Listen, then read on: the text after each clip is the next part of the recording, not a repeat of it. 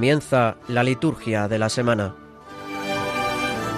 Hoy con el diácono permanente Gerardo Dueñas.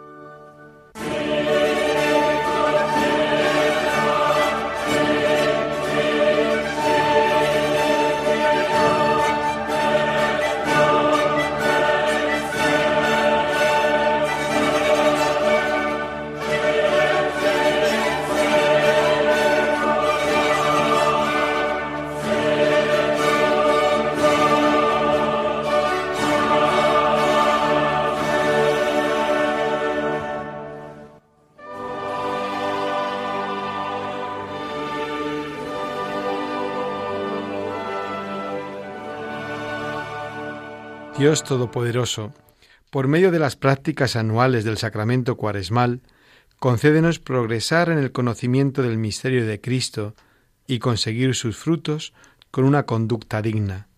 Por nuestro Señor Jesucristo, tu Hijo, que vive y reina contigo en la unidad del Espíritu Santo y es Dios por los siglos de los siglos. Amén.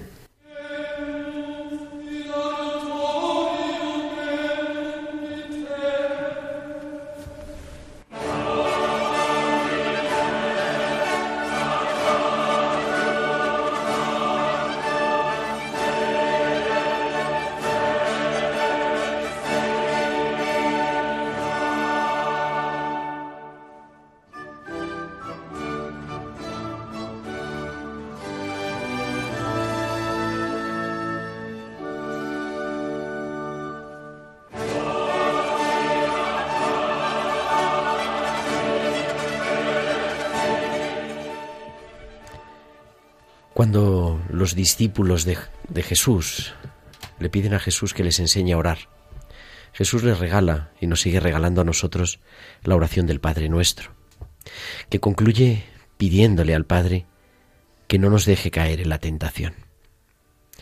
Cuaresma es tiempo de volver a lo esencial, de poner el corazón en juego, volver a lo verdaderamente propio.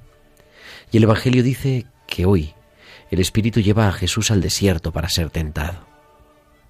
Así que la tentación no es mala de por sí, sino ocasión para dejarme guiar por el Espíritu, para confiar cada vez un poco más en ese Dios que no se asusta de la tentación, que no se aleja de mí, sino que me ama con mis tentaciones y sin ellas, y me entrega su Espíritu para que dé sentido a mi caminar.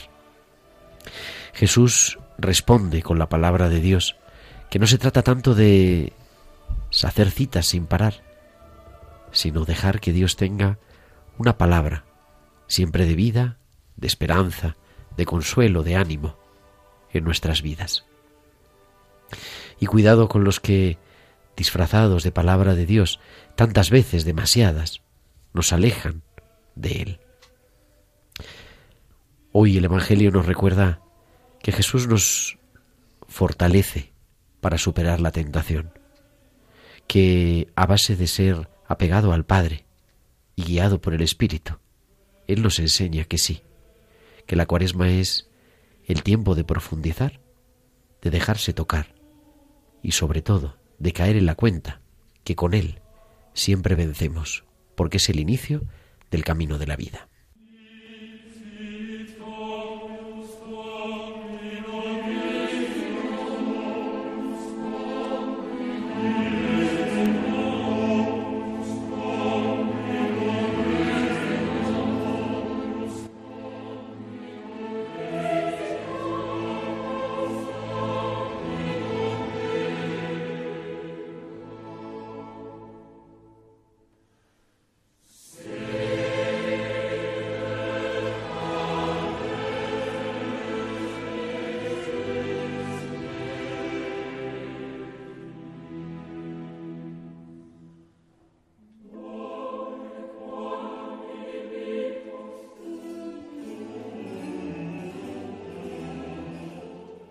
Pues muy buenas noches, queridos oyentes de Radio María. Estamos un sábado más de 9 a 10, de 8 a 10 en Canarias, desde los estudios centrales de Radio María en Madrid, el programa La Liturgia de la Semana, este programa que nos quiere acercar a la que es la espiritualidad propia de la Iglesia, que es la liturgia. Hemos comenzado ya con las primeras vísperas de este domingo primero de Cuaresma. Hemos pasado esos días así de preparación dentro de la Cuaresma, de los jueves, viernes y sábado después de ceniza y ya hemos entrado en la primera semana de cuaresma, en este primer domingo de cuaresma. Tenemos el estudio de Radio María en la liturgia de la semana, que siempre está medio vacío, pues está hoy lleno. Les voy a presentar a todos los que nos acompañan.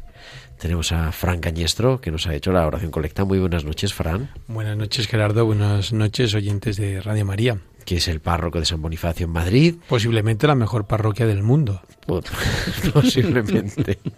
y además director de O Jerusalén, el programa de Tierra Santa, que se va a emitir pues ahora en tres horas, a las doce de la noche comienza O Jerusalén, por eso pues vamos a hacer este mix así. También a su lado Ángel Almendro, muy buenas noches Ángel. Tenemos hoy una noche de radio intensísima este equipo que empieza con la liturgia de la semana, hará luego una pausita y volverá posteriormente con O Jerusalén a las 12 de la noche, ya de mañana, domingo, día 1. Y aquí a mi lado, Tomás Silvera, bien llegado, recientemente llegado, bueno, de viajar por el mundo y de Tenerife. Buenas noches, Tomás. Buenas noches, oyentes. Buenas noches, Gerardo.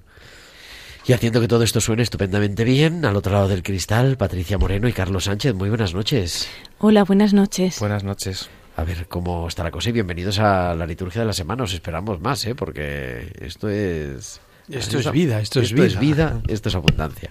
¿De qué vamos a hablar en el programa de hoy? Pues en el programa de hoy vamos a hablar de la liturgia de la semana. O sea, y empezando, como hacemos siempre, por el domingo. Vamos a centrarnos en este primer domingo de Cuaresma, en el que desde el ejemplo ofrecido por nuestro Señor Jesucristo comienza el venerable sacramento de la anual observancia cuaresmal. Así lo presenta el martirologio romano. Hablaremos también del del calendario de la liturgia de esta semana, lo que pasa que en la cuaresma, luego vamos a explicar, pues los santos pasan a las celebraciones de los santos pasan a un segundo lugar, nada más tenemos dos conmemoraciones, luego lo comentamos y luego hablaremos pues de cómo vivir la cuaresma y por eso también hoy nos acompaña este equipo de especialistas en Tierra Santa pues para volver porque la cuaresma es ir al desierto y cómo es ese desierto y cómo se celebra así en, la tierra santa, la tierra del Señor, la que vivió esa primera cuaresma.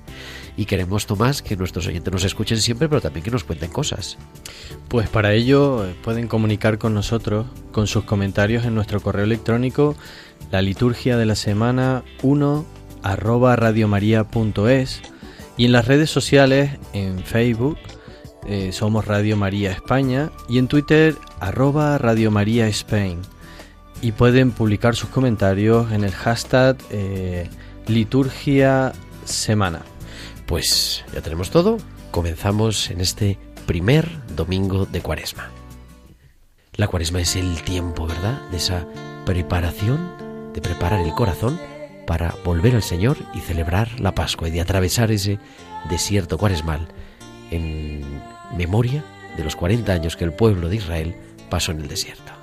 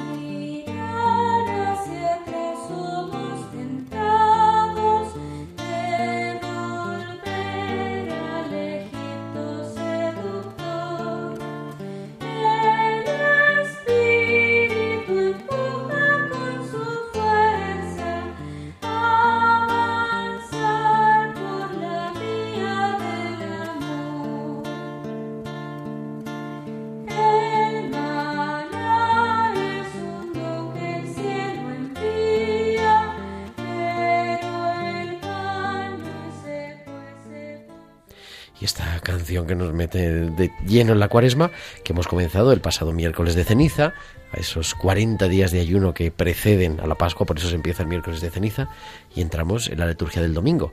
Continuamos en el ciclo A, es nuestro padre espiritual de este año es el evangelista San Marcos, y como siempre nos detenemos en la liturgia de la palabra.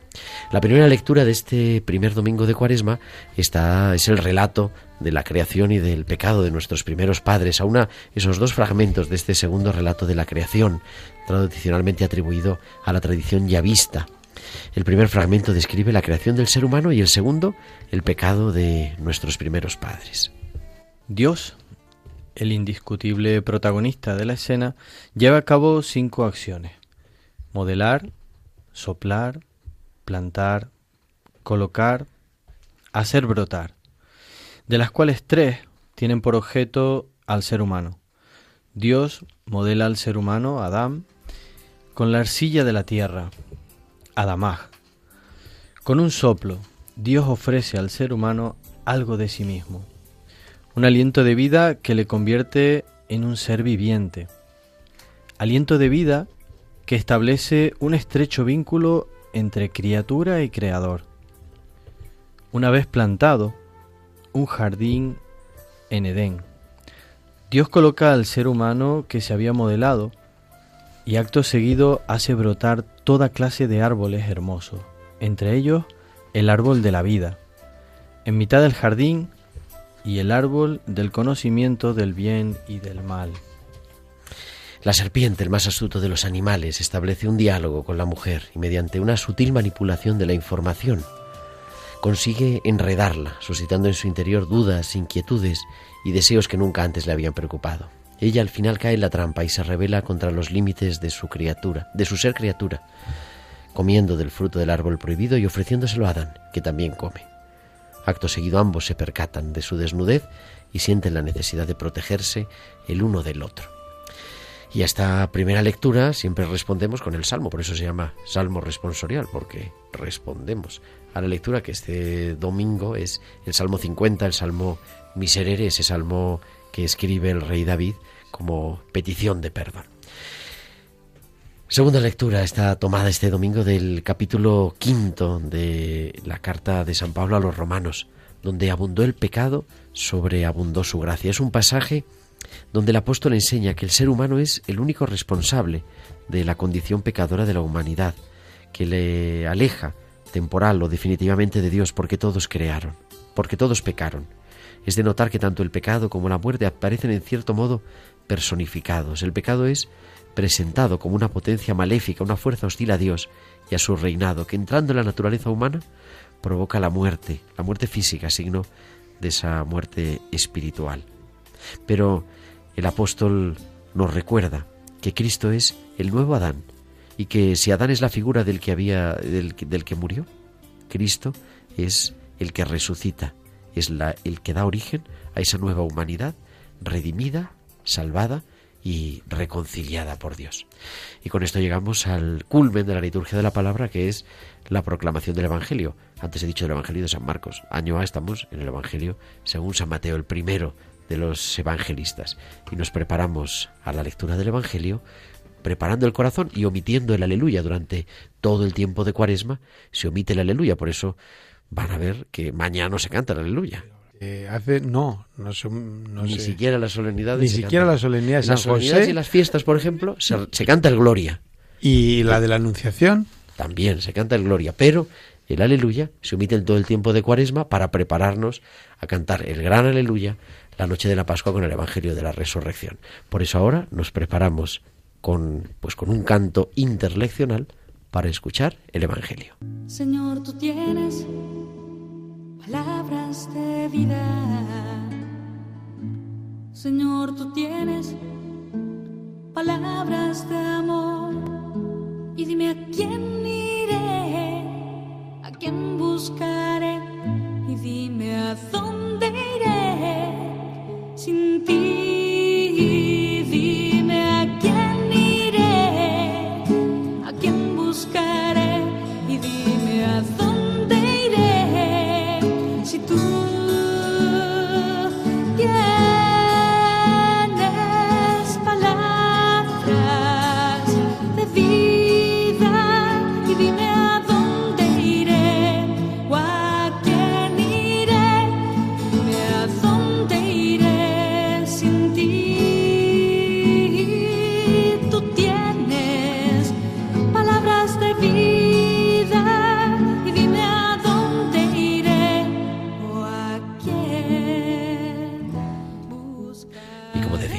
Centro de la liturgia de la palabra es la proclamación del Evangelio, este domingo del capítulo cuarto del evangelista San Mateo. En aquel tiempo, Jesús fue llevado al desierto por el Espíritu para ser tentado por el diablo, y después de ayunar cuarenta días con sus cuarenta noches, al fin sintió hambre. El tentador se le acercó y le dijo, Si eres hijo de Dios, di que estas piedras se conviertan en pan.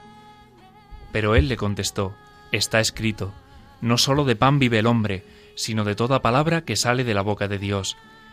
Entonces el diablo lo llevó a la ciudad santa, lo puso en el alero del templo y le dijo, Si eres hijo de Dios, tírate abajo, porque está escrito, ha dado órdenes a sus ángeles acerca de ti, y te sostendrán en sus manos, para que tu pie no tropiece con las piedras. Jesús le dijo, También está escrito, No tentarás al Señor tu Dios. De nuevo el diablo lo llevó a un monte altísimo, y le mostró los reinos del mundo y su gloria, y le dijo, Todo esto te daré si te postras ante mí y me adoras. Entonces le dijo Jesús, Vete, Satanás, porque está escrito, Al Señor tu Dios adorarás, y sólo a Él darás culto.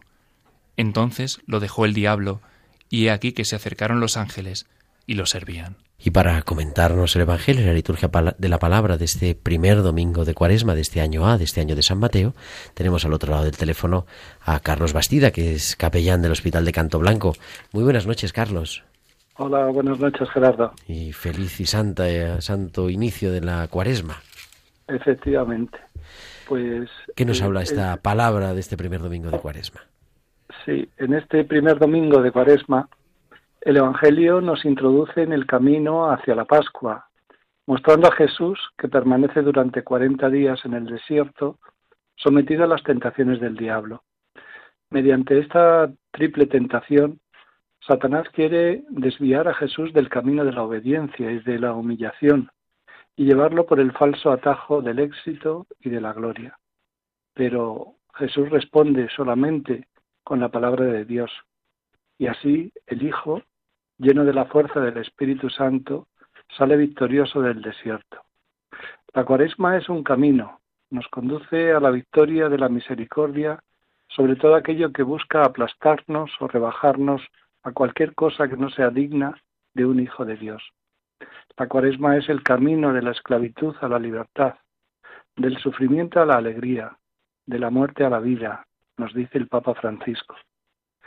Cuaresma es el tiempo para decir no, no a la asfixia del espíritu por la polución que provoca la indiferencia, la negligencia de pensar que la vida del otro no me pertenece, por lo que intento analizar la vida especialmente la de aquellos que cargan con su, en su carne el peso de tanta superficialidad.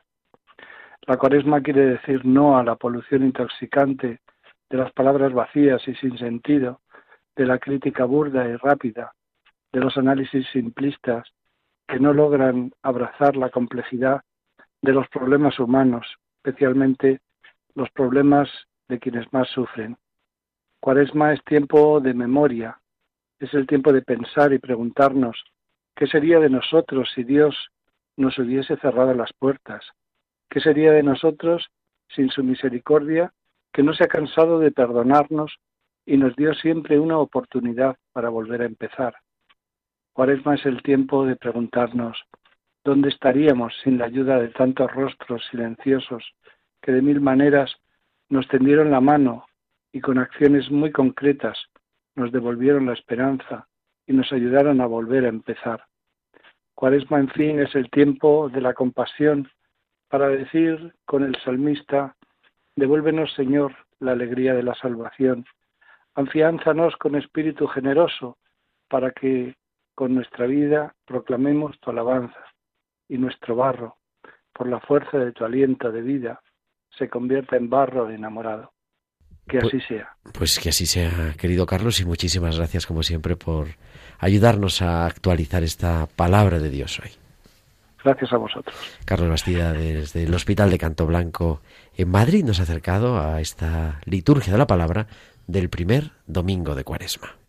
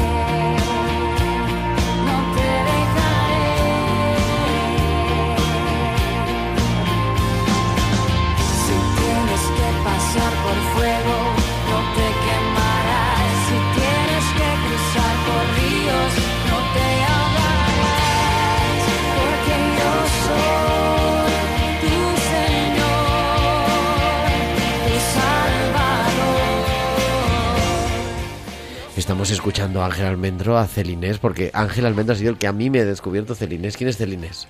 Qué artistaza, qué artistaza. Celinés, llevamos eh, bastante tiempo sin, sin ponerla en el programa. Quizá dentro de un rato le demos una oportunidad, pero hubo un tiempo que la traíamos mucho a... El programa de Jerusalén. de Jerusalén, Jerusalén, eh, que la traíamos mucho al programa porque es una, una artistaza eh, espectacular, una, una eh, vocalista, eh, una cantante católica de República Dominicana que hace una música eh, espectacular.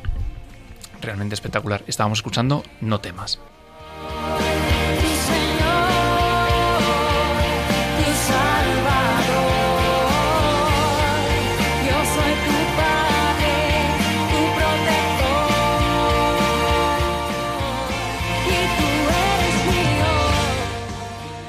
Con Celinés entramos en el calendario de la semana de este domingo. Decíamos, además se puede celebrar en la Iglesia en España el Día y la Colecta de Hispanoamérica por tantos misioneros de la OXA y de otras obras de cooperación que están en Hispanoamérica. Y vamos a ir recorriendo esta semana que decía un calendario pequeño. ¿Por qué? Porque en Cuaresma las memorias y las, las memorias libres y las memorias pasan a ser conmemoración. Se hace solamente conmemoración de los santos. Y además en el mes de marzo, que siempre está la cuaresma, pues el calendario general de la Iglesia tiene menos santos, aunque tenemos, lo tendremos durante la cuaresma la celebración, como nos decía antes Fran, del Día de San José, el 19 de marzo, y el 25 de marzo, del Día de la Solemnidad de la Anunciación del Señor, cuando ya empezamos a celebrar casi casi la próxima Navidad, de alguna forma. Pero bueno, no vamos a adelantar acontecimientos.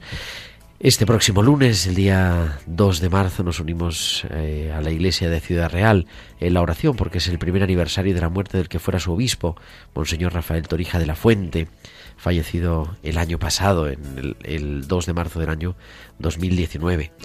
El martes, el martes 3 de marzo, nos uniremos a la oración de la iglesia de Zamora porque es el aniversario de la muerte del que fuera su obispo, Monseñor Eduardo Poveda Rodríguez.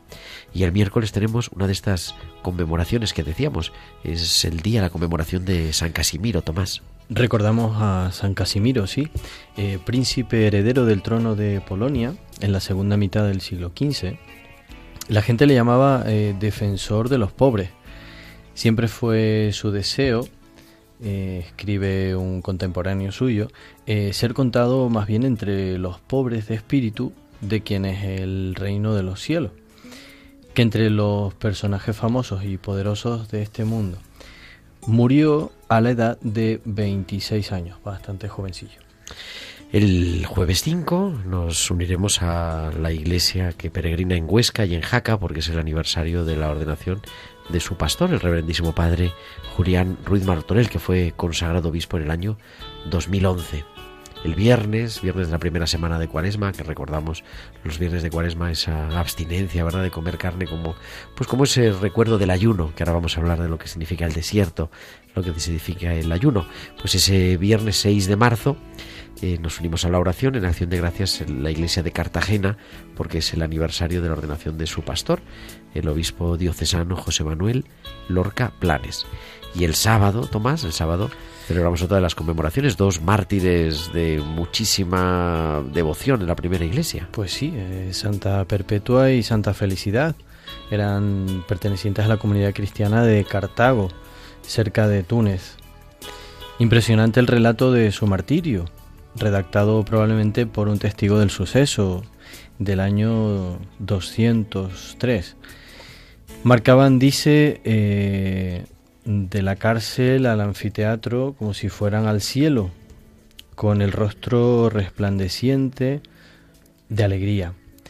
Eh, marchaban, ¿no? Impresionantes las palabras de, exhortación de Perpetua a sus compañeros de martirio, mientras recibían eh, los embates de la fiera, permaneced firmes en la fe, amaos los unos a los otros, no os escandalicéis de nuestros padecimientos. Pues con eso concluimos la semana porque ya será el próximo sábado 7 de marzo y con eso tenemos un panorama del calendario de esta semana primera de Cuaresma.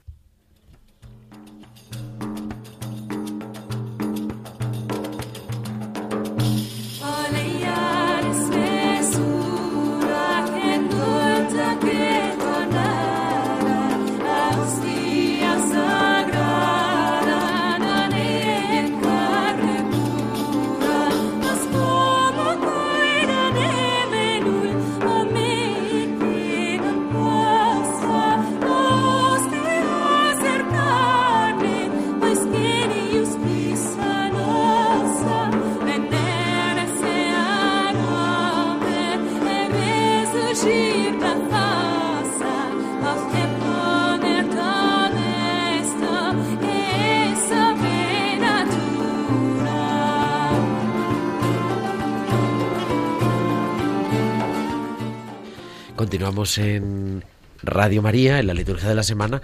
No es O Jerusalén, pero es la sintonía de O Jerusalén porque tenemos aquí al equipo completo. Al director, muy buenas noches otra vez, Fran Eh, buenas noches, Gerardo.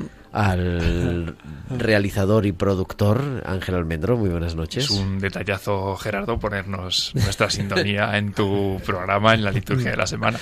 Bueno, bueno, también. Hace años hacía yo la litur- el O Jerusalén cuando no estaba el director. Ahora últimamente estoy participando y creo que esta noche me voy a quedar también, porque esta Ah, noche pues, tenemos hombre, programa, quédate, ¿no? quédate. Tenéis programa sí, esta sí, noche. tenemos programa dentro de dos horas. Tenemos A el las 12. programa que es maravilloso. Sí, sí. Bueno, las 11 en Canarias, perdón. Las que está 11 en Canarias, por favor, sí. Tomás, Hoy- Tomás Silvera, que es redactor recien- de reciente incorporación a O Jerusalén también. Pero tan reciente como que he llegado hoy. Como que todavía no ha empezado. ¿Por qué? ¿Por qué, oh Jerusalén? Porque en el fondo la cuaresma es un momento de prepararnos a celebrar el misterio central de nuestra fe. Lo central de nuestra fe, el día central de nuestra fe es la- el trido pascual, la pasión, muerte y resurrección del Señor. La Semana Santa y todo ese tiempo de preparación que es la cuaresma. Se dice, y y decíamos al principio del programa, la oración colecta, ¿no? Habla del desierto cuaresmal. La cuaresma es, recuerda esos 40 días que Jesús estuvo en el desierto, como hemos escuchado en el Evangelio, mm, para ser tentado. A mí siempre me ha hecho mucha, me ha, me ha llamado la atención el texto que hemos escuchado porque dice, Jesús estuvo en el desierto 40 días y 40 noches sin comer y al final sintió hambre, pero fue al final, porque yo creo que yo lo hubiera sentido al principio. Sí, hombre, a ver si ahora el, el equipo también cuenta un poquito cómo era, cómo es el desierto, ¿Cómo es en, el en el que desierto? se conmemora, por ejemplo, el, el monasterio de la cuarentena o, pasa- o pasando por San Jorge Cosiva, cómo es el desierto de Judea, no es el desierto también Pues no es el Sáhara. No el de el Gobi u otros desiertos que están a lo mejor en el inconsciente o en el consciente de tantos oyentes. El desierto de Judea es un desierto que florece en la primavera, es un desierto que hoy a día de hoy vemos poblado de beduinos, es verdad que en peligro de extinción, si pudiéramos hablar así, o en sus últimos años, por, por circunstancias que ahora no vamos a traer acá, eh, pero con, sigue habiendo cabras, sigue habiendo camellos, sigue habiendo parajes únicos.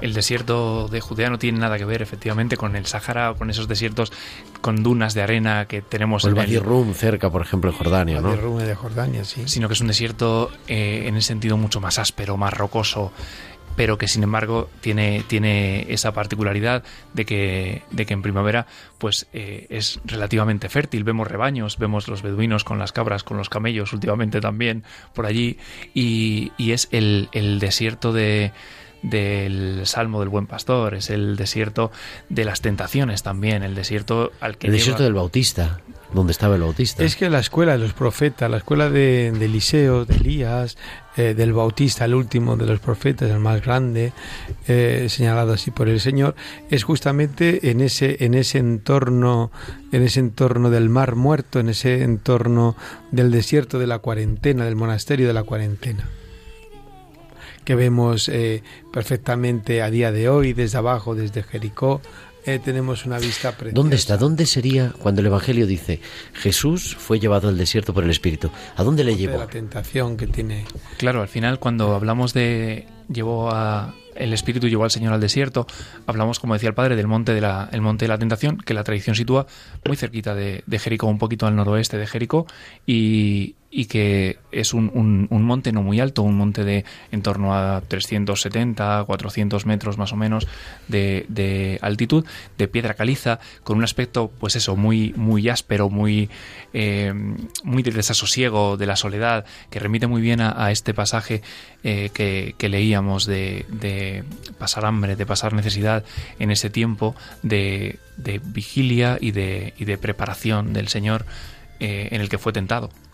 Además, porque las propias condiciones climatológicas, aunque no es un desierto de arena, es un desierto en el que hay cierta vida, y de hecho quien vive, como decíamos, los beduinos, pues viven todavía en el desierto, pero claro, al los bajar monjes, de Jerusalén, y, y los, los monjes, monjes y los monjes viven en el desierto. siguen el desierto de Judea, el desierto de Siria ahora, o la población de Siria, el desierto de Irak, fueron los lugares de donde nace El el, monacato. monacato. El monacato, siglo IV, siglo V, siglo VI, los que hacen, siglo VII, siglo VIII, los que forjan el dogma, el dogma eh, nicoeca, coconico, en fin, a lo mejor me meto en otros, o en el credo, lo que forman el credo, son los monjes del desierto del desierto. Y a día de hoy nos queda San Jorge Cosiva, como una especie de nidito de águila, Que es un monasterio precioso, eh, que la tradición dice que allí se refugió eh, la Virgen María y San José con el niño cuando huían hacia Egipto, precisamente, pero es un monte colgado, colgado en, en, en plena roca. Claro, uno lo, lo atisba desde ese mirador que hay, ¿no? Un poquito... se ve eso como un nido, Eso prácticamente. es, justo en el, en el acantilado excavadito en la roca, el monasterio de San Jorge Cosiva, con todo, con todo el torrentito que baja por, por abajo, el, el valle de las sombras del Salmo, ¿no? El, el por ahí debajo. Y, y es una vista muy bonita y además muy, muy representativa si uno tiene en mente esas imágenes de, del salmista y tan terrenas cuando, cuando uno está allí y a veces tan alegóricas cuando uno lo escucha desde, desde el ambón en, en una celebración, ¿no? Que te parece que está muy cerca, pero cuando lo haces andando no está tan cerca, porque hay que subir una cuesta y es increíble. Miren, imagínense en el desierto. Merece eh, la pena, merece la pena. Lo vamos a sí. poner en, en el Twitter porque es que merece la pena la, Sí, sí, la pues- imagen. ¿Dónde está el Pues monasterio? en pleno desierto tú llegas allí y te siguen ofreciendo a día de hoy los monjes un agua y unas naranjas, mm, que nosotros a lo mejor aquí las destinábamos a mermelada, pero que allí te saben riquísimas, ¿no? Riquísimas, que es a la tumba de San Jorge Cosiva y es donde hacen una de las cruces más bonitas que ustedes pueden comprar en toda la Tierra Santa. Es un monasterio eh, griego ortodoxo, son monjes griegos ortodoxos y además los que transmiten, porque San Jorge es el, no sé si es patrón declarado, pero es el patrón eh, Oficioso, si se oficioso quiere, ¿no? de los cristianos de Tierra Santa. Sí, San Jorge tiene una devoción increíble. Aquí lo vemos con una rosa, se ha popularizado, pero allí lo que tiene es dominado al Una dragón. espada. Una espada dominando al dragón, ¿no? Lo tiene como sujeto. Sí, San Jorge tiene una gran devoción en todo lo que es la Palestina actual. Yo me he encontrado, me imagino que vosotros también, con gente que dice, pero tú eres cristiano, y levantarse la- la- el brazo y decir, sí, sí, mire, tengo aquí a San Jorge, un tatuaje Sí. de San Jorge. Una de las, una de las, en fin, esto a lo mejor no sé si nos desviamos del- de la liturgia, pero una de las tradiciones de los peregrinos cuando iban a Tierra Santa y habían llegado allí era tatuarse la cruz, tatuarse la cruz en la mano, en el antebrazo, eh, porque habían llegado ¿no? a, esa, a esa meta, que muchos cristianos de allí, más allá de la moda ahora de los tatuajes que, que hay, eh, siguen haciéndose ese pequeño, ese pequeño signo, ¿sí? O ese gran signo de la cruz, ¿no? Tatuado. ¿Cómo se hace? ¿Cuál es cuando se llega en una peregrinación? Claro, decía, hay un cambio climático porque Jerusalén está 1200 metros más arriba, más o menos, ¿no? Sí, sí, claro, desde, desde Jericó, sí, claro, claro. Comparado desde, desde el desierto, desde el que vemos... Y hay un cambio de temperatura. En el Muy Jericó es una de las ciudades, no le quiero quitar aquí la palabra ángel, pero es una de las ciudades más calurosas, más calurosas que podemos que podemos visitar. Eh, 40 grados a la sombra en, en, en el verano. Pero Y claro, 45. y sí, hay que ser un poco gen- benévolos. Es una de las ciudades más antiguas así atestiguadas, pero claro, eso porque está bajo el nivel del mar, esta es la gran falla tectónica que eh, domina el Mar Muerto y que llega hasta allí, hasta, hasta el África, ¿no? A los lagos de África. Pero claro, subes a Jerusalén y así lo que tú has dicho, subes unos 1200, 1300 metros. En Jerusalén nieva en invierno, en Jerusalén eh, llueve y en Jerusalén, cuando te estás asando de calor en Jericó, subes a Jerusalén y notas la brisa de uno de sus montes, notas el fresco también en la noche y el fresco de la madrugada, cuando vas temprano al sepulcro. Por eso quizá si esa es una experiencia de desierto real, porque el ir de Jerusalén hacia el desierto, el ser llevado al desierto, es ese cambio de vegetación, ese no tener nada, porque el ambiente sí es desértico, es un poco el ambiente como de los montes de Almería que rodaba las películas del oeste. Un poco así, una cosa parecida, Sí, un ¿no, poco Ángel? así, sí, un poco, sí, un desierto como es eso, muy áspero, muy, muy desolador, si se quiere, porque, porque al final casi carece de ese valor estético que tienen las imágenes de los desiertos de dunas o, o más arenosos, sino que al final pues es muy rocoso. Ahí se ven los caminitos entre no por los que transitan los beduinos y los rebaños y al final uno se pregunta muchas veces qué, qué encontrarán en esa tierra tan áspera y tan y Miel tan- silvestre, Claro. miel silvestre. Ahora, si tienen la suerte de ir en un momento de, después de las lluvias y ven florecido el desierto, el desierto cuando se le también el, el desierto se en un vergel. Hay amplias zonas con un amarillo precioso que parecen aquí los alamagos estos que alimentan a los jilgueros, pues parece aquello precioso, precioso esas fotos, pero claro, es difícil ver. Claro, porque no es un desierto de arena, es un desierto de tierra. Entonces cuando llueve, florece. El desierto, en plan de la cuaresma, además de es el, el desierto del Dabar, donde viene la palabra del pastoreo, porque eh, el que se muestra como pastor a lo largo del desierto es Dios con el pueblo de Israel, a lo largo de esa peregrinación de esos 40 años hacia la tierra prometida. El desierto es el lugar donde, donde eres eh, tentado, donde eres puesto al límite, al límite de tus fuerzas, donde, donde te tienes que agarrar lo que es esencial, a lo que es la vida, a lo que es el alimento, a lo que es la confianza en quien te está guiando si no quieres perecer. El desierto es el lugar de la fidelidad, es el lugar en el que Tomás se sonríe, pero es cierto, el desierto es ese lugar de la prueba. De poner la confianza, porque en el fondo eso es lo que se trata, de eso es lo que se trata la, la cuaresma, aprender cada vez a confiar en ese Dios, en ese Dios que nos va llevando, en ese Dios que nos va alimentando. Pero dice, pero Ángel, perdón. No, estaba, estaba pensando en lo, en lo vinculado que está todo el pueblo judío y por ende toda la tradición cristiana a, al desierto. Se comprende mucho estando allí. Al final ese paisaje lo inunda todo y es normal que esté muy presente en las tradiciones del pueblo judío y en toda la tradición judeocristiana que después eh, ha llegado hasta nosotros y que de alguna manera lo impregna todo. ¿no? Recuerdo aquel pasaje tan bonito del Antiguo Testamento y aquí que la llevaré al desierto y le hablaré su corazón. Porque el Oseas. Señor al final eh, lleva al Es desierto. ese- Es- ese- ese pasaje es, es Sí, espectacular. es espectacular. Y, y además evoca mucho este pasaje también, ¿no? Porque es eh, de alguna manera el Señor el que lleva al desierto, el que nos saca al desierto y en el desierto nos habla al corazón. Por eso el sábado santo también que es el día de desierto en la iglesia, porque es el día en el que no hay vida, en el que estamos expectantes, hay esperanza, eh, hay dolor, pero no hay vida, no hay vida. Tenemos que esperar que el desierto florezca, que dé el mejor fruto.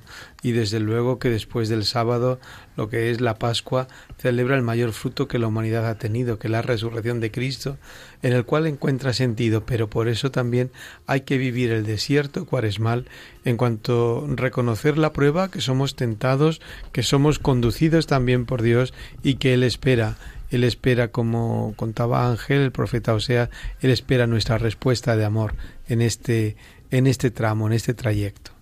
Y además el desierto, el lugar en el que no se llevan cosas superfluas. Sí, porque no puedes. Porque no se puede llevar tanta lo que puedes cargar, lo que, que puedes agua cargar. y Sí, y agua y algo de algo de comer, unos ¿verdad? dátiles. Unos dátiles, sí, el, es el, el, el equipaje básico. Cuando hemos hecho ese camino desde San Jorge Cosiva hasta donde estaba la Jericó de Herodes, la Jericó que conoció Jesús, eh, pues vemos también, ¿no? Lo importante, lo importante de ir ligero de equipaje, de cargar lo que realmente te va a conceder la vida, lo que realmente te va a salvar. Dice el Evangelio de este domingo, bueno, de esta tarde y de mañana domingo, que Jesús hizo también como un viaje así instantáneo, porque el diablo lo llevó a la ciudad santa y lo puso en el alero del templo. Ahora, ¿nos contáis un poquito qué es esto del alero del templo?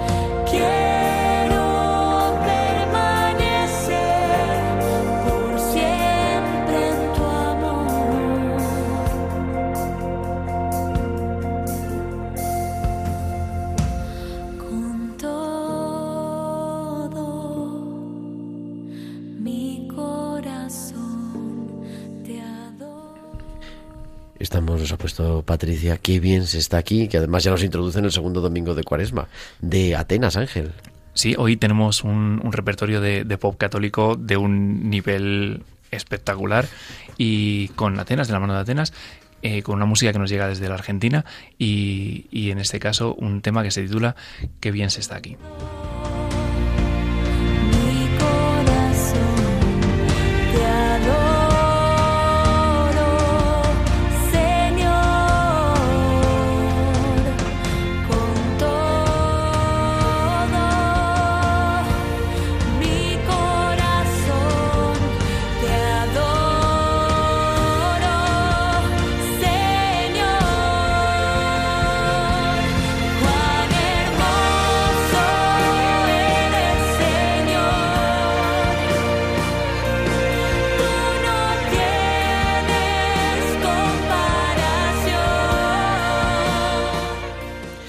Continuamos en la liturgia de la semana, estamos entrando en la recta final y hoy en un programa que estamos aprendiendo cómo es la cuaresma, la primera cuaresma, la cuaresma del desierto, y en ese desierto, en ese mo- monte de las tentaciones, el diablo lleva a Jesús hasta lo más alto del alero del templo, del templo. El templo es el templo de Jerusalén. Yo le digo a los niños, el templo se escribe con mayúscula y es el templo de Jerusalén. Es correcto.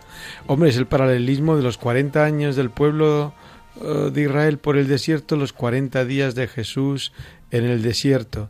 40 años en el que el pueblo fracasa, en el que el pueblo sucumbe, en el que el pueblo se olvida de Dios, en el que el pueblo cede al pecado. 40 días en lo que Cristo vence a ese pecado, vence en su persona y ahora es llevado a Jerusalén, la ciudad santa, por excelencia y a esos 15 pisos de altura que tendría, más de 15 pisos de altura que tendría el templo de Jerusalén, y es puesto, es tentado allí, quiere tentar allí, eh, quiere el diablo que tiente al Padre, que tiente a su Padre Dios.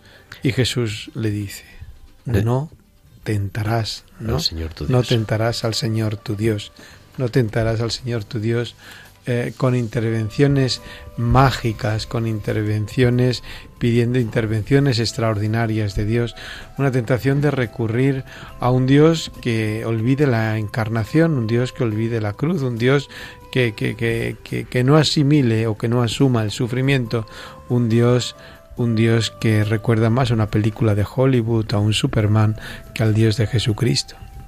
El templo, el templo de Jerusalén, el templo de la época de Jesús es el segundo templo, también llamado el templo de Herodes, uno de los grandes constructores de la antigüedad. Pues sí, lo recordamos por los pasajes estos tan oscuros de, La matanza de la los escritura, inocentes. claro. Pero realmente Herodes fue el grande por algo. Herodes es responsable de alguna de las obras También más. fue el cruel también por algo. También fue cruel por algo. también fue cruel por algo. ¿no? Kipros o Masada, que eso es un patrimonio de la humanidad, o el Claro, templo de que- Jerusalén, o El Herodio Cesarea, mismo. o el Herodio Eso, mismo. Cesarea. Madre mía. Podemos cuánto. visitar unos eh, yacimientos arqueológicos eh, espectaculares, impresionantes, solamente de los restos que se conservan de las obras acometidas la por liturgia de Herodes, la ¿no? semana o con otro programa pueden visitar, sí, el, eh, la tierra santa herodiana, ¿no? Porque es que es quien ha configurado, Herodes es el que configura de alguna manera la Tierra Santa como nosotros podemos intuirla hoy, Mm, en los orígenes, sobre todo en el templo de Jerusalén. Y el culmen es eso, la, la explanada del templo, un templo que 11 cuadruplica Claro, el 11 templo de campos Salomón. de fútbol eh, Caben en la explanada. Caben en esa explanada del templo que proyecta Herodes, un fantástico arquitecto como nuestro amigo Ángel Almendro. Casi. Claro, porque lo que observamos hoy cuando vamos a Jerusalén en el muro de las lamentaciones no es ni más ni menos que el muro de contención que sostenía la explanada de 500 por 300 metros sobre la que se alzaba realmente el templo después, ¿no? Que es una explanada construida artificialmente. Eso O es. sea, es una arcos. montaña artificial. Con Hay una base de una montañita real que ocupa, digamos, el centro de la estructura. sería el Monte Moria. Eso es. Y sobre él se rellena, si me permiten la expresión los oyentes, todo el- la ladera hasta conformar la superficie tremenda de esa explanada del templo. De hecho, eh, toda esa parte de debajo de- del, templo digamos, por la parte de atrás del muro de las eh, lamentaciones, pues como decía el padre, está hueca. Hay eh, pasadizos, hay pasillos que co- confluyen entre los arcos, distintas galerías, en las que se ve realmente la magnitud de la obra, con... Hablar de sillares aquí es, es remitir casi a piezas de Lego en comparación con, con lo que tenemos Sí. en las bases de del, la explanada del, del templo, que tiene el Piezas como tamaño. autobuses. Eso es, el tamaño de un autobús de, los, de la empresa municipal de transporte de Madrid para los oyentes que estén de aquí, que pues eso, que superan los 12 metros de largo por 3 de ancho y 4 de alto. Son piezas realmente eh, ciclópeas, mastodónticas. Es, es- Y, y movidas en el año, pues 10 antes de, no, 10 después de Cristo. por Sí, esa sí, época, en ese, en, ese, en ese momento, antes de Cristo. En esos años, esos Antes, años de- antes- sí, justo antes Claro, que- entendemos ahora la sorpresa de los, de los coetáneos de Jesús cuando les dice destruir este templo y lo levantaré en tres días. Aquello debía sonar como, Como el fin del mundo, prácticamente. ¿no? Claro. Y el pináculo del templo es. ¿Cuál de las esquinas?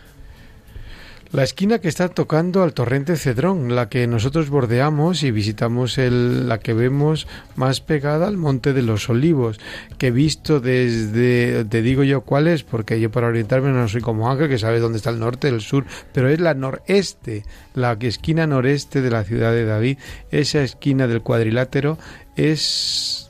Claro, sureste, más no, bien, ¿no? sería sureste, Al ve como siempre me equivoco, no lo puedo decir, porque siempre me equivoco. Que todavía hoy está muy alto, ¿verdad? Todavía claro, hoy está está muy alta, la pero, elevación de la pero sobre eso había una gran basílica de dos plantas, que donde estaría la mesa de los cambistas, posiblemente en algún momento la casa del Sanedrín, que en un momento estuvo en la casa de las piedras labradas, o sea que por lo que encima de lo que se ve hoy se verían dos plantas de más de unos 15 metros a día de hoy.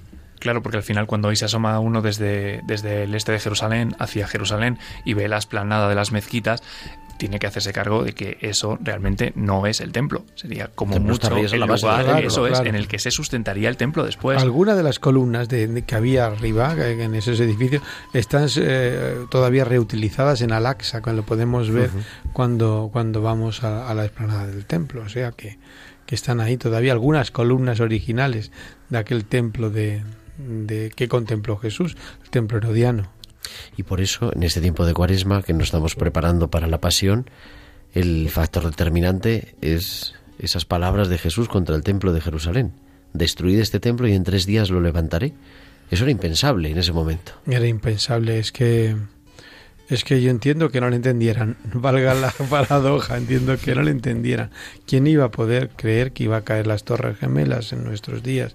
¿Quién iba a poder creer que, en nuestros días íbamos a asistir a, a esto? Pero claro, hoy es una arquitectura civil, entonces era también una arquitectura religiosa.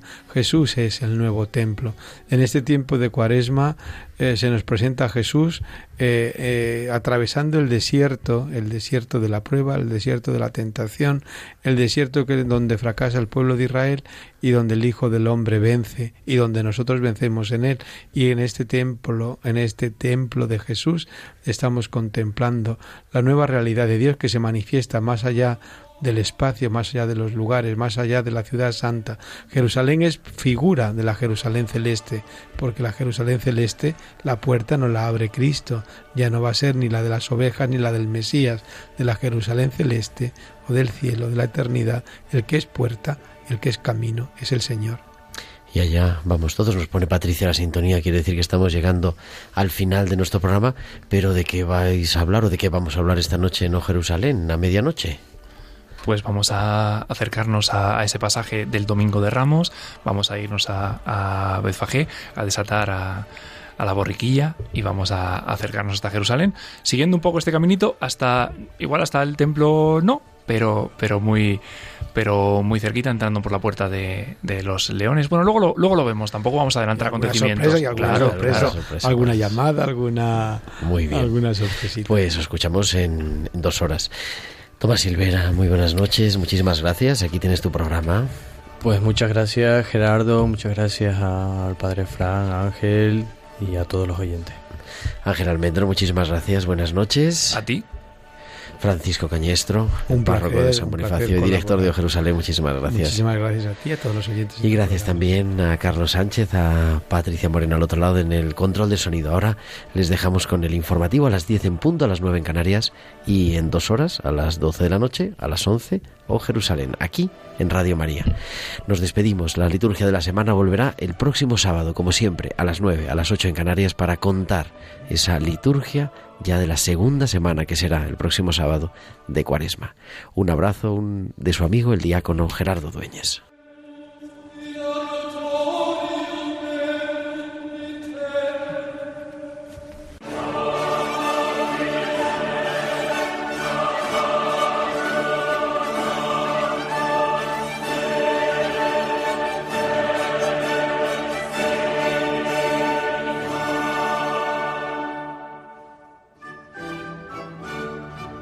Han escuchado la liturgia de la semana con el diácono permanente Gerardo Dueñas.